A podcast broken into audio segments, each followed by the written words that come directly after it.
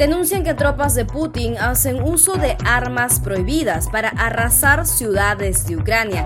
China se abstiene de deplorar la invasión rusa durante la Asamblea de las Naciones Unidas. El presidente Joe Biden confronta a Putin durante su discurso del Estado de la Unión. Magnate ruso, dueño del Chelsea, ha decidido poner en venta el club inglés y detienen a mujeres y niños que protestan contra la guerra. Estos son los hechos más importantes del miércoles 2 de marzo del 2022. En la Vuelta al Mundo en 5 Noticias, un podcast de Epicentro TV. Hola, yo soy Clara Elvira Ospina y esto es La Vuelta al Mundo en 5 Noticias. Una situación cada vez más peligrosa.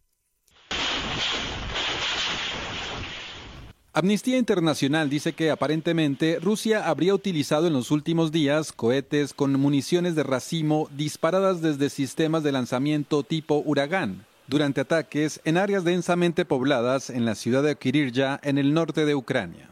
Las agencias de inteligencia de Estados Unidos tienen información muy grave.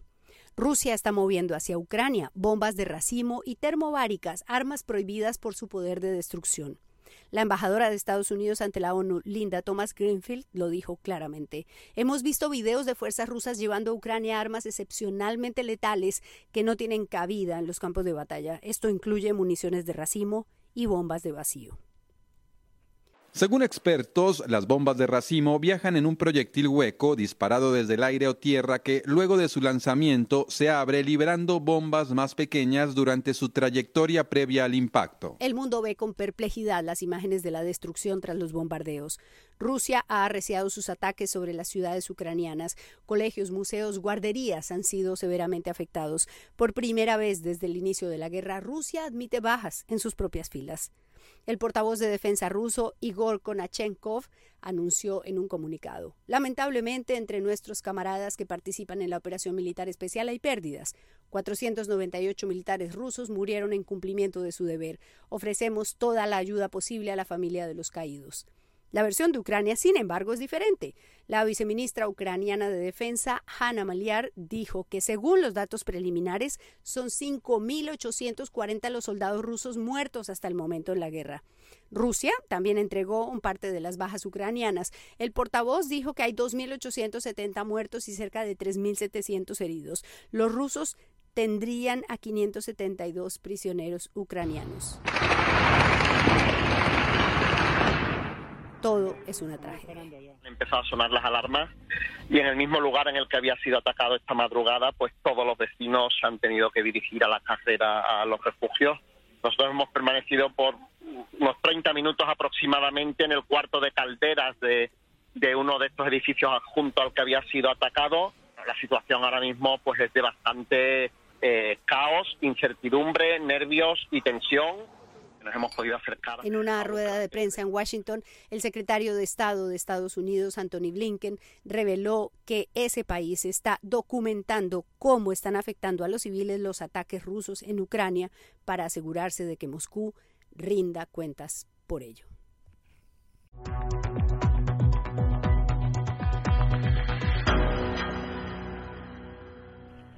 Mayoría contra Rusia, China se abstiene. Señor presidente, señor secretario general, señores delegados, señoras y señores, Colombia ha expresado con claridad su rechazo a los ataques y amenazas sufridos por Ucrania de parte de la Federación de Rusia, así como la promoción deliberada de la separación de las áreas de Donetsk y Luhansk, desconociendo los acuerdos de Minsk del 2014 y contrariando el derecho internacional, así como los principios fundacionales de Naciones Unidas. El mundo mira con atención el alineamiento de los países ante la agresión de Rusia contra Ucrania. China se ha abstenido de apoyar la resolución aprobada este miércoles por la Asamblea de Naciones Unidas que deplora la agresión rusa contra Ucrania y le exige salir de inmediato del país. China es la delegación más relevante de las 35 que se abstuvieron de apoyar la declaración, que contó con el respaldo de 141 países de los 193 de la ONU. Cinco votaron en contra: Rusia, Bielorrusia, Corea del Norte, Eritrea y Siria. Además de China, también se abstuvieron Bolivia, Cuba, India, El Salvador, Irán, Irak, Kazajistán, Nicaragua y Pakistán. Venezuela no pudo votar porque está suspendida por falta de pago de la cuota que les corresponde a los países. Rusia pretendía que China votara no a la declaración, pero solo ha conseguido su abstención, una postura que China justifica con el argumento de que la resolución no tenía en cuenta todo el contexto del conflicto y también como rechazo a las políticas de Occidente. Y China, que es lo más interesante para mí, eh, China definitivamente en esta mm, ronda se abstuvo como la del Consejo de Seguridad, o sea que debe estar pensando en un juego o en una jugada eh, estratégica de negociador, de gran negociador entre Rusia y Occidente. Llamó la atención el caso de Emiratos Árabes Unidos, que la semana pasada se abstuvo en el Consejo de Seguridad y hoy ya votó sí a la condena contra Rusia. Un giro que, según fuentes diplomáticas, responde a que el país temía entonces que Moscú vetara una propuesta suya sobre Yemen que salió adelante este lunes, la diplomacia de la guerra. También es interesante lo que ha ocurrido con Brasil, cuyo presidente declara que es neutral en el conflicto, pero este miércoles Brasil votó sí para aprobar la resolución. La declaración, que no es vinculante, pero sí de gran importancia, llama a la diplomacia. El mensaje es fuerte y claro, dijo el secretario general de la ONU, Antonio Guterres. Suspendan las hostilidades, abran la puerta a la diplomacia.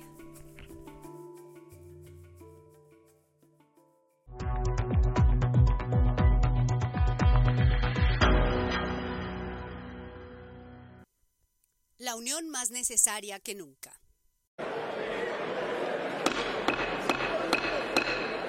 The joint session will come to order. The chair appoints as members of the committee on the part of the House to escort the President of the United States into the chambers. Era un día muy importante. Que los primeros días de la guerra de Rusia contra Ucrania coincidieran con el momento de la presentación del discurso del Estado de la Unión del presidente Biden era un desafío y una oportunidad. Estados Unidos vive una fragmentación política profunda y Biden tiene en contra una inflación galopante y grandes expectativas alrededor de la economía. El presidente Biden dedicó toda la primera parte de su discurso del Estado de la Unión a hablar de la guerra en Ucrania y de las consecuencias para Rusia por esa agresión. Hace seis días el presidente de Rusia, Vladimir Putin, decidió sacudir los cimientos del mundo libre pensando que podría doblegar a capricho, pero se equivocó. Cometió un error de cálculo. Pensó que podría atropellar a Ucrania y que el mundo se quedaría de brazos cruzados. Jamás se imaginó la unidad del mundo y la fortaleza y el valor del pueblo de Ucrania.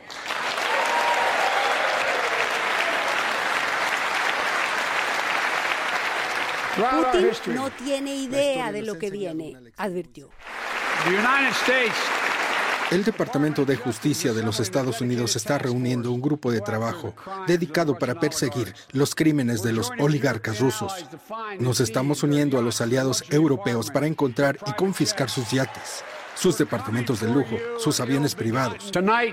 Esta noche anuncio que nos uniremos a nuestros aliados para cerrar el espacio aéreo estadounidense a todos los vuelos rusos, aislando aún más a Rusia y agregando una presión adicional a su economía.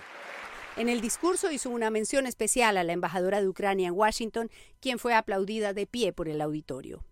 La guerra y el asunto de las dificultades de suministros de materias primas le dieron la oportunidad para hacerles un guiño a los republicanos con un mensaje nacionalista que apunta a que los estadounidenses compren productos estadounidenses y luchen juntos contra la inflación no vamos a poder competir para los empleos del siglo XXI si no arreglamos esto. Por eso era tan importante aprobar el proyecto bipartidista de infraestructura. Por eso agradezco a mis colegas republicanos, amigos, que pensaron eh, que pensaron en reconstruir Estados Unidos, la inversión más grande de la historia fue un esfuerzo bipartidista y quiero agradecer a los miembros de ambos partidos que lograron esto. También se refirió a la lucha contra el COVID, aseguró que Estados Unidos seguirá aportando para que el mundo tenga acceso a las vacunas y el tratamiento de emergencia, pero también les hizo un cariño a los republicanos diciendo que muy pronto nadie tendrá que usar mascarillas. El punto de los tapabocas había sido asunto de debate antes de la sesión, pues los republicanos incluso amenazaron con no asistir si los obligaban a usar mascarilla, de tal manera que el martes todos estuvieron de cara descubierta, como era en el pasado. Tras el discurso de Biden, la gobernadora Kim Reynolds, republicana de Iowa, tomó la vocería de los republicanos para la réplica y dijo que Biden regresó a Estados Unidos a los años 70 u 80 del siglo pasado, con la inflación por las nubes y un país que no avanza. El 41% de los encuestados de CNN tuvieron una reacción muy positiva frente al discurso y el 29% algo positiva, lo que significa que el 70% calificó como positivo el mensaje del presidente Biden.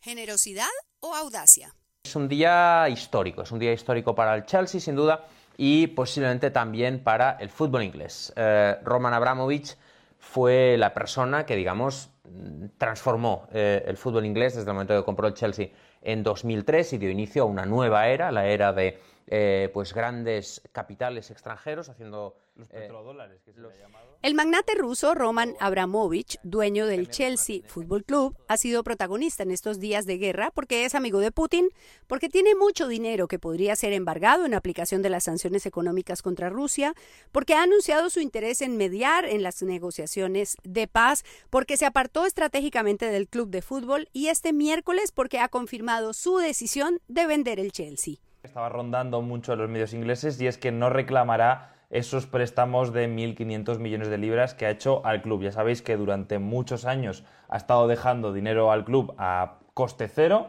y básicamente había la duda de si finalmente salía del club, qué va a hacer con esos préstamos porque estaría en su propio derecho de reclamarlos. Parece ser que en principio no le interesa volver a recuperar ese eh, dinero. Además, eh, avisa de que... En un comunicado público, Abramovich confirmó el rumor que crecía desde el sábado cuando había anunciado su apartamiento del club. El martes volvió a ser noticia cuando una reportera ucraniana increpó a Boris Johnson en Polonia porque no le han congelado los bienes al millonario ruso. Abramovich dijo en su misiva que no pretende obtener ganancia de la venta y que de hecho la fundación creada para encargarse del negocio se quedará con las utilidades que destinará íntegras a las víctimas de la guerra.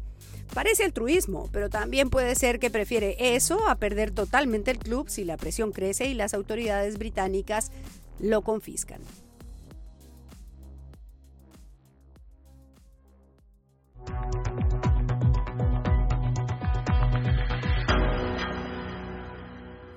Cinco niños detenidos en Rusia.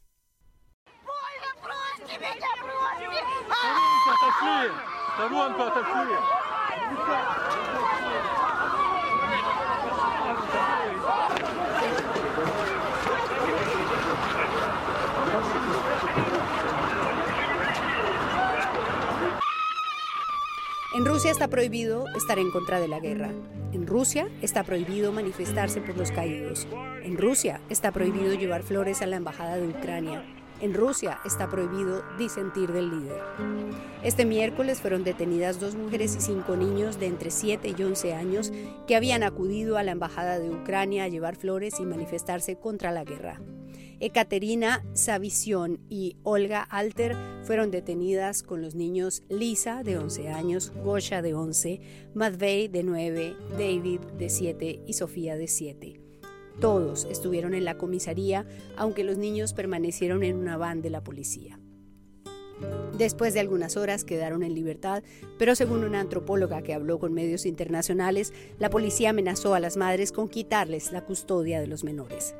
El ministro de Relaciones Exteriores de Ucrania, Dmitro Kuleva, compartió en Twitter las fotos de los niños aterrorizados y dijo, Putin está en guerra con los niños en Ucrania, donde sus misiles alcanzaron jardines de infancia y orfanatos, y también en Rusia. Realmente no solo contra los niños. En San Petersburgo, la artista y activista de 77 años, Yelena Osipova, también fue intervenida por un grupo de policías por protestar contra la guerra.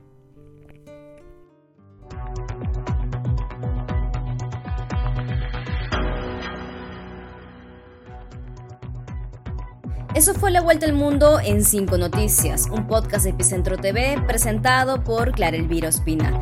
Encuéntranos en Spotify, Apple Podcasts o donde sea que escuches tus podcasts. Además, recuerda suscribirte a epicentro.tv para ser parte de nuestra comunidad.